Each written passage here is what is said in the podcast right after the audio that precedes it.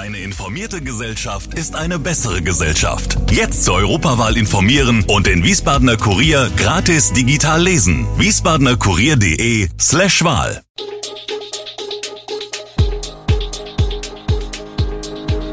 Gude, unser morgendliches News Update. Das Wichtigste aus Wiesbaden für Sie im Überblick.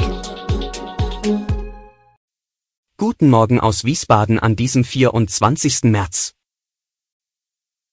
Schmierereien auf Friedhöfen in Wiesbaden, Hilfsbereitschaft für Flüchtlinge aus der Ukraine im Rheingau und zum ersten Mal in der Pandemie mehr als 300.000 neue Corona-Infektionen an einem Tag.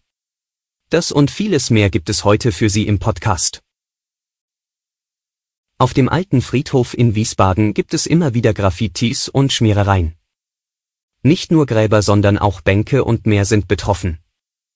Immer wieder müssen die Schmierereien aufwendig entfernt werden und das geht ins Geld. 2020 wurden 9000 Euro dafür ausgegeben. Und auch Grabschmuck wird immer wieder gestohlen.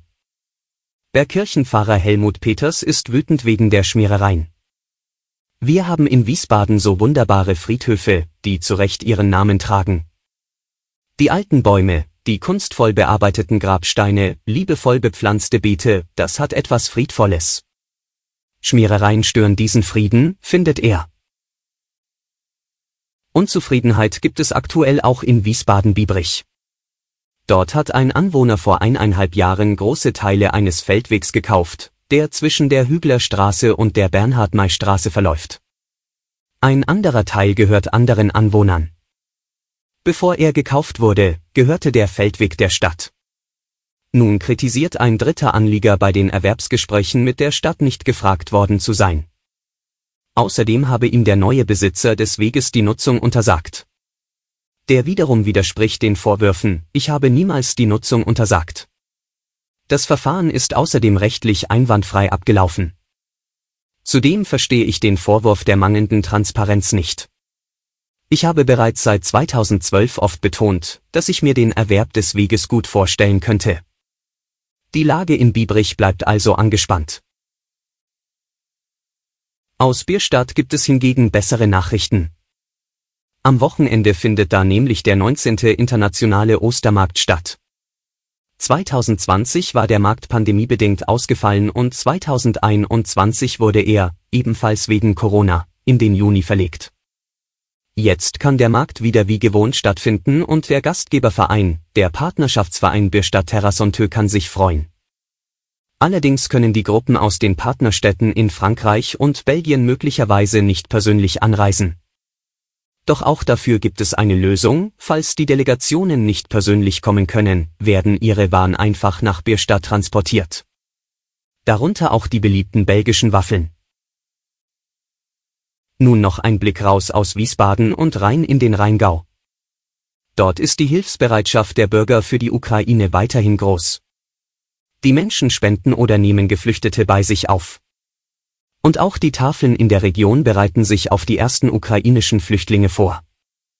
Die ersten Familien sind im Rheingau angekommen, berichtet die Vereinsvorsitzende des Eltwiller Tischs Inge Nagelgänzler von alleine 15 zusätzlichen Anfragen in den vergangenen zwei Wochen.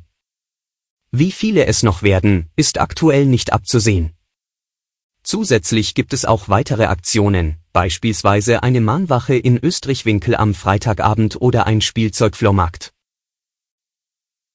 Wir bleiben auch gleich beim Thema Ukraine. Das UN-Kinderhilfswerk UNICEF befürchtet langfristige seelische Folgen für ukrainische Kinder durch den russischen Angriffskrieg. Täglich würden Mädchen und Jungen verwundet oder getötet, jede Sekunde flieht ein Kind, sagte der deutsche UNICEF-Geschäftsführer Christian Schneider der Augsburger Allgemeinen. Mehr als 1,5 Millionen Kinder seien bereits in Nachbarländer geflohen, während unzählige in den umkämpften Städten um ihr Leben fürchteten. Die Kinder sind erschöpft, viele stehen unter Schock und sind traumatisiert. Der Krieg sei eine Katastrophe für die Kinder. Es wird schon jetzt Jahre dauern, um die tiefen Wunden in den Seelen der Kinder aufzuarbeiten, erklärte Schneider.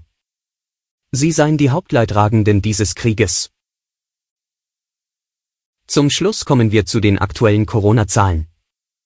Erstmals in der Pandemie sind binnen eines Tages mehr als 300.000 neue Corona-Infektionen an das Robert Koch Institut übermittelt worden. Die Gesundheitsämter meldeten am Donnerstagmorgen 318.387 Fälle in 24 Stunden.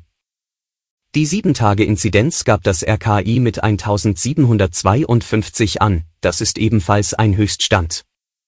Experten gehen von einer hohen Zahl an Fällen aus, die in den RKI-Daten nicht erfasst sind. Ein Grund sind die begrenzten Kapazitäten etwa von Gesundheitsämtern, oft werden Kontakte nur noch eingeschränkt nachverfolgt. Deutschlandweit wurden den neuen Angaben zufolge binnen 24 Stunden 300 Todesfälle verzeichnet. Die Hospitalisierungsinzidenz liegt bei 7,23.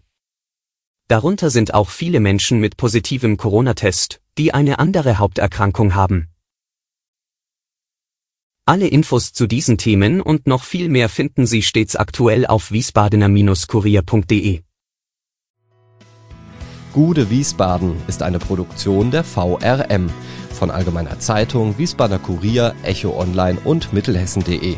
Redaktion und Produktion die NewsmanagerInnen der VRM. Ihr erreicht uns per Mail an audio.vrm.de.